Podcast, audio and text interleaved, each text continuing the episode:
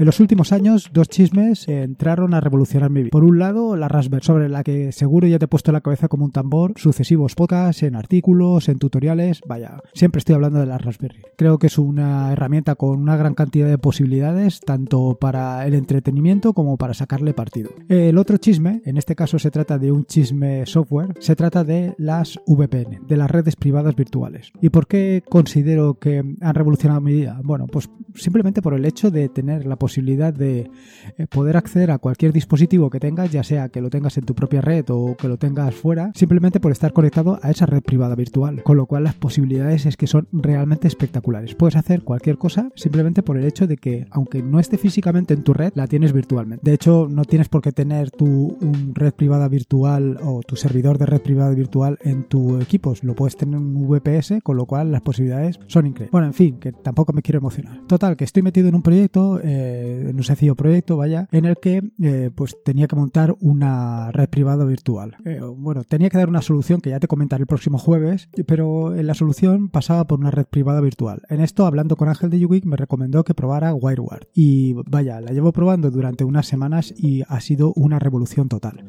Tan revolución que al final he quitado VPN, OpenVPN de mi, de mi Raspberry, de mi servidor, y la he sustituido totalmente por WireGuard. Y actualmente es lo que estoy utilizando. No solamente para mi red privada virtual, sino para todos los dispositivos que tengo. Para la granja de Raspberries, para el servidor, em, bueno, vaya, básicamente para el equipo portátil, para el móvil, para todo. Todo ha pasado a WireGuard. La estoy probando, pues eso, a lo, a lo bruto, como aquel que dice, y por ahora las sensaciones son muy buenas. Así que, bueno, el podcast de hoy va dedicado eh, precisamente a eso, a WireGuard y cómo puedes instalarla de una manera muy sencilla en tu Raspberry y utilizarla en todos tus dispositivos.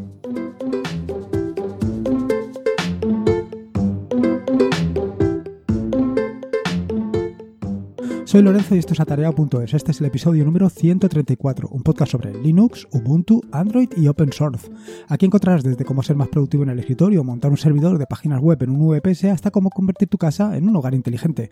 Vamos, cualquier cosa que quieras hacer con Linux, eh, con WireGuard, con OpenVPN o con lo que tú quieras, seguro que la vas a encontrar aquí.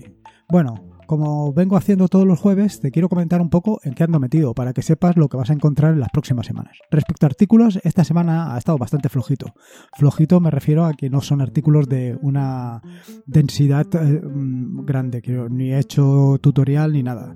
Simplemente se trata de pues un par de artículos, ambos mm, dirigidos completamente al escritorio. Por una parte es un eh, el típico atajo de teclado que utilizamos todos para cambiar de aplicación al tab pues esta vez una extensión que está disponible tanto para Nomeser como para Cinnamon, que lo que te permite pues es hacer ese cambio entre aplicaciones mucho más visible y con una animación mucho más clara.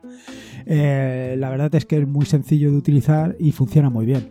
Yo lo estoy utilizando y la verdad es que estoy bastante encantado. Y luego, por otro lado, eh, lo que he hecho ha sido empaquetar un conjunto de fondos de pantalla pues para esta época, para la época digamos del invierno. Eh, se trata de un artículo que leí en OMG Ubuntu, vaya, básicamente un referente y donde exponían, pues, creo que eran 17 o 18 em, imágenes que podías utilizarlas como fondo de pantalla, imágenes que están sacadas de un splash. Eh, como ya he hecho en otras ocasiones, eh, pues he querido empaquetarlas, empaquetarlas y subirlas al repositorio de wallpapers para que tú también las puedas instalar e instalarlas de una manera muy sencilla. En este sentido, se me ha ocurrido que podía hacer, eh, y para esto te voy a pedir tu opinión, un directo en YouTube en el que te enseño a cómo puedes empaquetar imágenes para poderlas utilizar de fondo de pantalla. No sé, a ver qué te parece esta idea. Yo creo que puede ser una cosa muy interesante, pero mm, vaya, necesito tu opinión, a ver, a ver cómo lo ves. Sería eso, ¿qué te digo? Un, un directo en YouTube. Bueno, una vez ya te he contado todas estas cosas en que ando metido y tal, porque del tema de aplicaciones no te voy a contar, porque estoy básicamente metido en las que eh, ya sabes, en las que he estado utilizando hasta ahora, em, o en las que estoy desarrollando ahora mismo, la de PAM Device y, eh, y, la otra, la que está dirigida a Ubuntu, First Steps. Entonces no quiero, no quiero abundar en ello. Eh, voy al turrón, al turrón del, de este, sobre WireWare. WireWare en la Raspberry. Eh, como te decía, eh, vaya, sobre el tema de VPN he hablado Em, en diferentes artículos, no solamente artículos, sino tutoriales. Vaya, una puerta a tu Raspberry teniendo IP dinámica, acceder a tu Raspberry de forma segura, el terminal de tu Raspberry desde un navegador.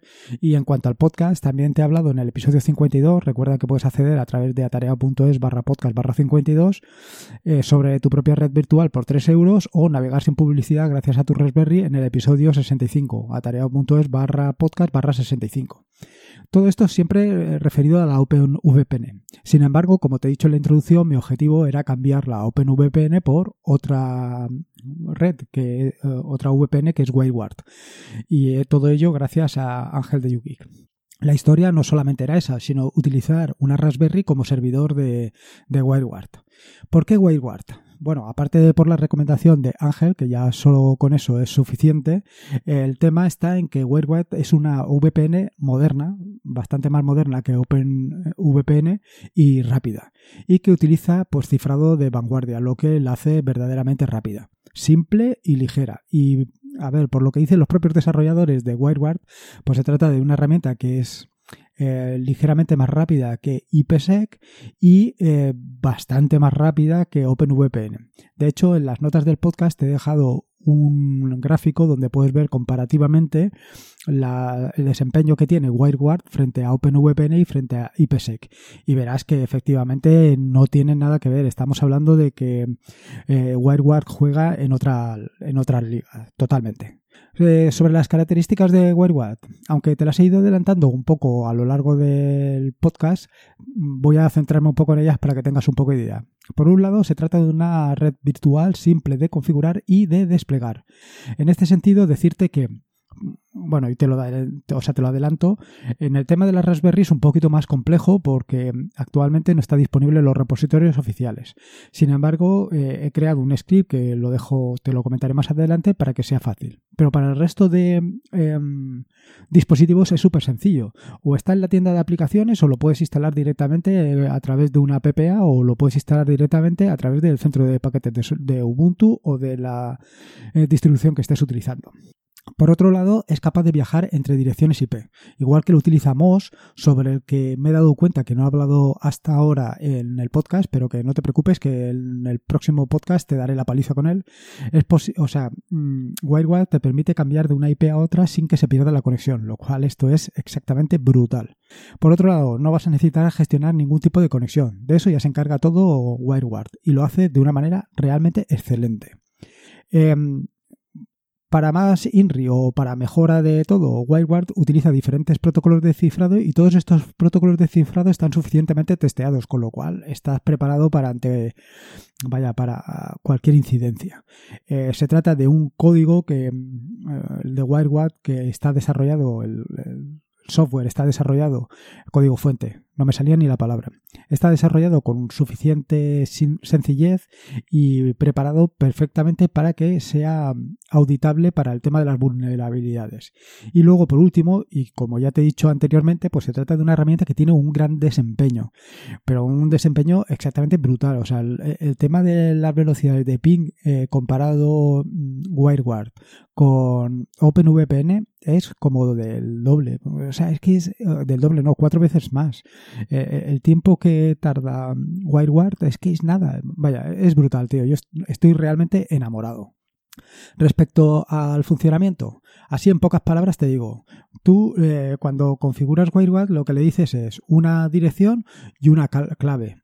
O sea, para conectarse con el servidor le dices una dirección donde tiene que mirar y por otro lado le dices una clave pública, ¿vale? Entonces tú cuando envías un paquete la cifras con la clave pública y se la envías a la dirección que le has indicado donde está el servidor. Él se la envía, se la lleva allí. Cuando llega al servidor, él lo primero, como viene cifrado con una clave pública que corresponde al servidor, lo que hace es descifrarlo con su clave privada.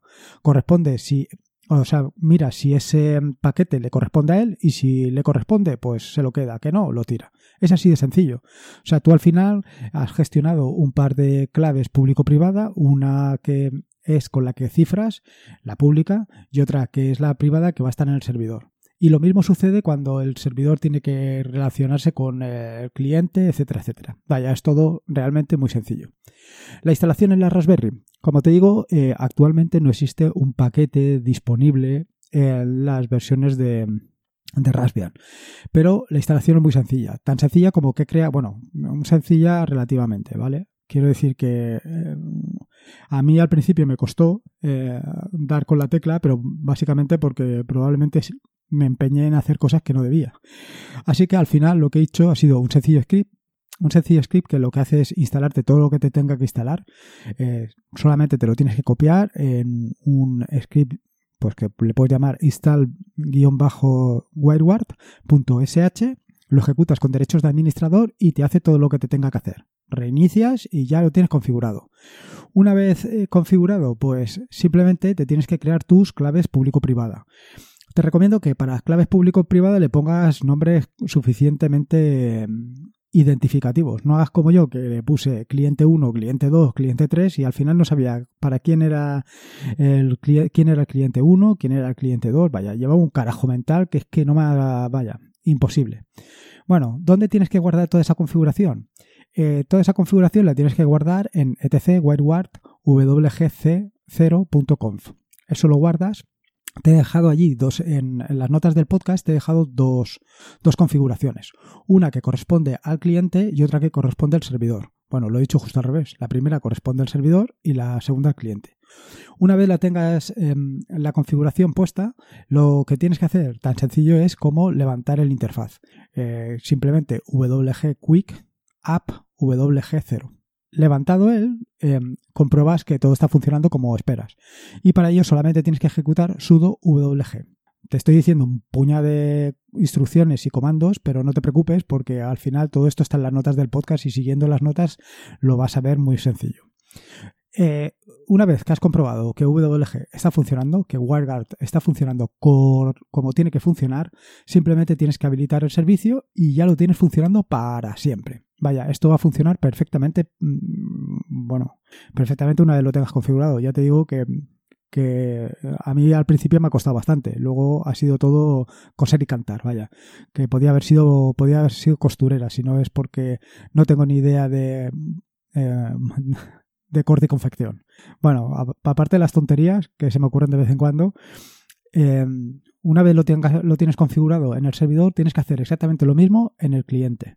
En el cliente, en el caso de una Raspberry, pues tienes que utilizar el mismo, el mismo script que te he indicado anteriormente, lo que pasa que el archivo de configuración va a ser ligeramente distinto. Como te digo, en em, en las notas del podcast te pongo la configuración que he utilizado yo para los clientes de Raspberry. Y por otro lado, eh, evidentemente, si estás detrás de una IP dinámica, vas a necesitar una, un DNS dinámico.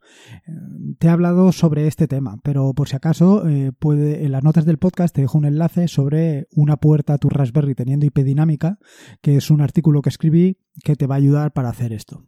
Igualmente que hiciste anteriormente, pues levantas la interfaz y ya lo tienes hecho. A partir de ahí, una vez que has comprobado que todo funciona bien con el sudo wg y ves que está todo como toca, simplemente habilitas el servicio y ya lo tienes funcionando cada vez que reinicies la Raspberry. Todo perfecto. Ahora, ¿Cómo instalarlo en Android o en iPhone? Pues sencillo, no. Lo siguiente, lo tienes disponible en ambos casos en eh, los centros de software correspondientes, en las tiendas de Android y de, y de iPhone, iba a decir, ¿sabes? En la tienda de iPhone. En la tienda de iPhone, bueno, simplemente desinstalas y más o menos la configuración que tienes que hacer es la misma que he puesto. Si te lías con el ruido de la configuración en Android, eh, me dices porque te puedo pasar la captura de pantalla de la que he puesto yo y ya lo tienes ahí de fácil. En iPhone, pues no tengo ni idea porque como no tengo iPhone, eh, pues no te puedo decir. Respecto a la instalación en Ubuntu, bueno, pues la instalación en Ubuntu es tan sencilla como eh, en el caso de que tengas la última versión de Ubuntu, es decir, EOAN, simplemente eh, un apt install WireGuard y ya lo tienes hecho. En el caso de versiones anteriores, pues tendrás que añadir la PPA correspondiente y a partir de ahí instalar WireGuard. Vaya, como has visto, es súper, súper sencillo de instalar. De verdad que, eh, vaya, menos en la Raspberry, que yo creo que es lo más complicado, eh, por, por, eso de que no tenga eh, no esté disponible en los repositorios oficiales o no sea tan sencillo de instalar. En el resto, vaya, ha sido muy, muy sencillo. El siguiente problema que he tenido ha sido con el rollo de las IPs. Eh, saber dónde estaba la IP del, servidor, la IP del cliente, esto ha sido un poco un lío. Al final, en el cliente, como lo que voy a hacer es eh, ya te contaré, como te digo, en el próximo jueves exactamente para qué voy a utilizar esto. como vaya, lo que hago es cifrar toda la salida de la de WireGuard, lo, lo, cifro de WireGuard, perdona, toda la salida del cliente lo paso a través de la red privada virtual y luego de ahí ya voy derivando, o sea que eh, súper sencillo. Eso tanto en la Raspberry, que ya te contaré, como en, eh, como en el servidor. Todo muy sencillo. En el móvil exactamente igual. Lo que he hecho ha sido que cuando, cuando habilito WireGuard, eh, toda la conexión pasa a través de WireGuard. ¿Qué ventajas tiene esto? Bueno, pues evidentemente que puedo acceder a mi red privada virtual de una manera muy sencilla y siguiente, que cualquier cosa que esté en mi red privada virtual la puedo utilizar desde cualquier sitio. A lo mejor te puede parecer un poco complicado todo esto de las redes privadas virtuales y tampoco sabes el partido que le puedes sacar, ¿vale? Pero de verdad que con independencia de que utilices WireGuard o OpenVPN o la red privada virtual que quieras utilizar, te recomiendo que lo pruebes. Sobre todo, por ejemplo, si tienes eh, varios dispositivos en casa, por ejemplo, una, una VPN, una VPN, vaya, una Raspberry, por ejemplo, y a la Raspberry le tienes conectado un disco duro con documentación o con lo que quieras. Simplemente que te conectas a la red privada virtual, accedes a tu Raspberry y todos los documentos, todos los archivos, todo lo que tengas en esa Raspberry lo tienes directamente. Puedes eh, copiarlo y puedes hacer lo que, lo que tú creas. Vaya, es como si como, como si estuvieras en la, en la red. Vaya, de hecho estás en la red. Eh, virtual, pero en la red, con las ventajas que todo ello conlleva. Pero no solamente eso, sino que además todo el tráfico pues está cifrado, con lo cual no tienes ningún problema de que nadie esté eh, viendo qué es lo que estás haciendo o lo, o, lo, o lo que dejas de hacer. Esto tiene una gran cantidad de ventajas, aparte de las que te he comentado. El tema de que no nadie sepa lo que estás o la documentación que estás intercambiando. La cosa es que es brutal. Vaya, yo sinceramente lo que te acabo de decir, yo te recomendaría que por lo menos probaras lo de la VPN, que a lo mejor te parece un poco lioso y un poco complejo. Eh, tienes eh, VPN para instalar la Raspberry que se instala de una manera muy sencilla. Eh, lo de WireGuard, eh, pues bueno, es un poquito más complejo, pero, digo en la Raspberry, en el resto de dispositivos es súper sencillo. Pero bueno, yo lo intentaría, desde luego que lo intentaría, porque las posibilidades que te ofrece son espectaculares. Eh, poco más te tengo que decir. Ya verás que en el próximo episodio, en el episodio del jueves, te contaré exactamente esto de cómo puedes tener una Raspberry en una isla y estar perfectamente comunicado y alguna cosa más eh, interesante. La verdad es que ya estamos metidos aquí en, diciembre y nos enfrentamos a un nuevo año. Así que alguna cosa interesante que te tengo que contar, alguna idea y alguna sugerencia. Por otro lado, también comentarte el tema este que te he dicho inicialmente, del si te parece interesante contarte cómo se puede empaquetar unos fondos de pantalla para tener tus propios fondos de pantalla. Esto lo haría en directo, en YouTube supongo, eh, pero vaya, necesito tu opinión para ver qué, qué es lo que, ¿Qué te parece? En fin, nada más, nada. Espero que te haya gustado el episodio del podcast y sobre todo que intentes probar esto de WireGuard o OpenVPN y le puedas sacar un poquito de, partido. En las notas del podcast eh, dejo todos los enlaces, comentarios, los scripts, todo. Em, y las notas del podcast, como sabes, las puedes encontrar en atareado.es barra podcast barra 134. Pásate por allí, me dejas tu opinión, tus ideas, me dices a ver si quieres que haga el directo en YouTube o no lo haga, en fin, lo que tú consideres. Recordarte que este es un podcast suscrito a la red de podcast de sospechosos habituales, que puedes unirte a esa maravillosa red de podcast en fitpress.me barra sospechosos habituales, donde encontrarás podcasts realmente increíbles. Aparte de este, que te puede gustar más o menos, allí hay podcasts que son espectaculares. Y por último, y como te digo siempre, recordarte que la vida son dos días y uno ya ha pasado.